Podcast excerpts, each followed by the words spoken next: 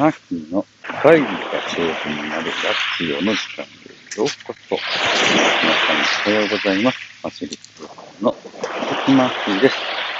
このラジオでは毎朝一つテーマ10分で、私、会議ファシリテーターの青木マッキーが会議が上手になるコツをお届けしております。はい、えー、今日はですね、6月8日ですね、火曜日の朝の配信となります。皆さんいかがお過ごしですか？えー、っと、今日僕はですね、あの、海岸沿いに来てます。波の音とかですね、鳥の声とか船の音が入ったらごめんなさい。朝の散歩ですね、海岸沿いを歩く。しかも、靴を抜いて、裸足で歩くっていうのを時々やってます。この足裏、健康法的な感じでしょうか？あなんでしょうかな。あの、アースになるという、いろんなものが足から抜けていくような感じで、こう波打ち際をギリギリをですね、まあちょっと濡れたりしながらも、こうある。まあ気持ちいい。それと時々やっております。えー、今日僕は、オンライン会議のやつが2本ですね。えー、午前午後ともね、ちょっとたまたま食品関係の会社からのオンライン会議ですね。食べ物を扱う会社って本当大事ですね。えー、関わってる方のですね、えー、気持ちとかですね、なんていうのかな、どんなものをお届けしようかな、みたいな、あところが、まあ、商品となって伝わっていくところを、僕、あの、お手伝いするの好きな会社さんの一つですね。食べ物に関する会社。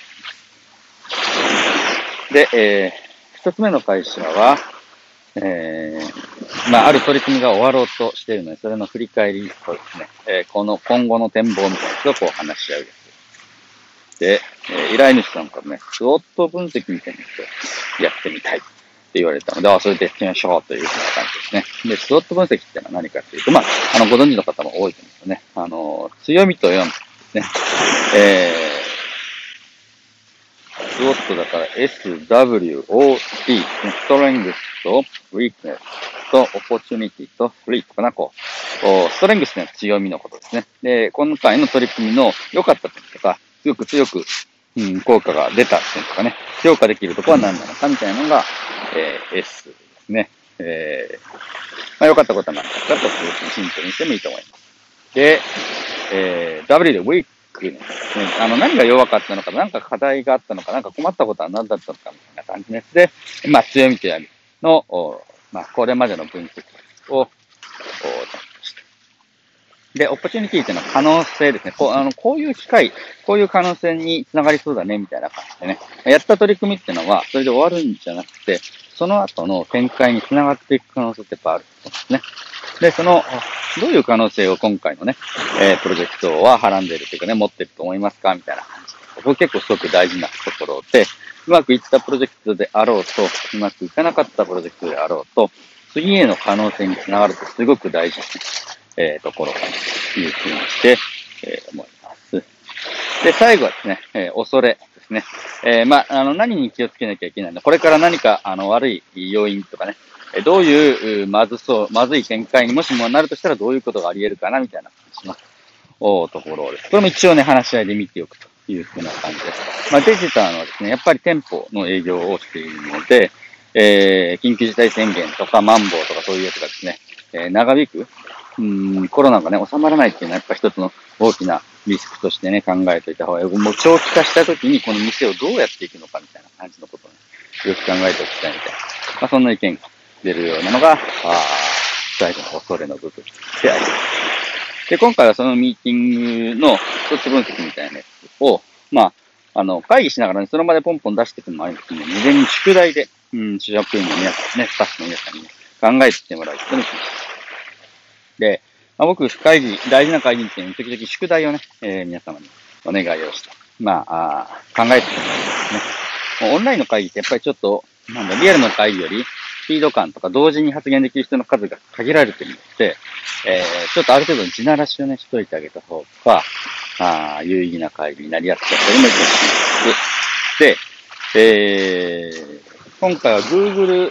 スプレッドシートってですね、Excel のあの、インターネットに載ってる版みたいなやつがあって、そこにみんなでね、このスロットの箱を用意して、自分がもう思いついちゃった意見で、あ、これは良かったねとか、これはちょっと課題だったねいうのをね、書き込んでってもらう。で、A さん、B さん、C さん、D さんはみんな書き込むんだけど、A さんの絵文字、B さんの絵文字っていう、絵文字をね、1個決めてもらう。例えばビールが好きな人だったらビールの絵文字、まあ、あの、果物が好きだったらバナナの絵文字、えー、なんかパンが好きな人がいてね、パンの絵文字。で、絵文字って打つとね、すごい、あの、漢字変更で山のように、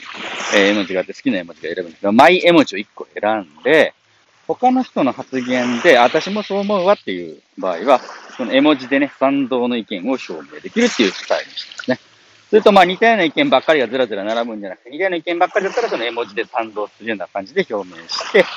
えー、で、オリジナルの意見だったらどんどん書いてという風な感じで、事前準備をね、えお願いいたしました。まあ、するともう、今日の10時スタートなんですけど、ほぼ全員がですね、うーん、ちょっと分析の表にもう書き込んだ状態で、え、話し合いを始めることができるという風なね、え、整えまでしてあります。まあ、こうやって事前にある程度整えがあるとですね、すごく会議して、うん、スムーズになるなと思ったし、気持ちが、あの、準備できてるってこと。参加者一人一人が、あ、今日このこと話し合うんだなとか、みんなはこんな風に思ってるんだな、という風なところを話し合うことがあできるという風な感じです。まあ、よくね、会議の4つの段階みたいな話をするんですけれど、共有、拡散、混沌、収束っていうね、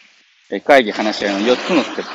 プの共有の段階ですね、ある程度事前にね、えー、まあ、しておくことで、当日の会議時間を短くすることができます。やっぱりね、長い会議はいかんですね。あの、短くて有意義な会議というのがね、えー、少しでもできて、元気になるような会議になったらな、というふうにして思います。今日はそんな感じでですね、えー、スロット分析っていうのを事前にやってみたよというお話でありました。皆さんの、お地域やあ職場の話し合いでも何かですね、そういう取り組みについてですね、ちょっと多角的にというかね、いろんな側面で分析をして次のステップに行こうかなという節目の時に、えー、ちょっと分析をぜひやってみていただければと思います。いやー、今日天気いいですね。あの、なんていうか、今海面を見てますけれど、いい海面で気持ちがいいな。深呼吸して、えー、今日の仕事を迎えたいと思います。今日も最後まで聞いていただいて本当にありがとうございます。皆さんにとってもですね、良い一日になりますように。ということで、おしりけの秋でした。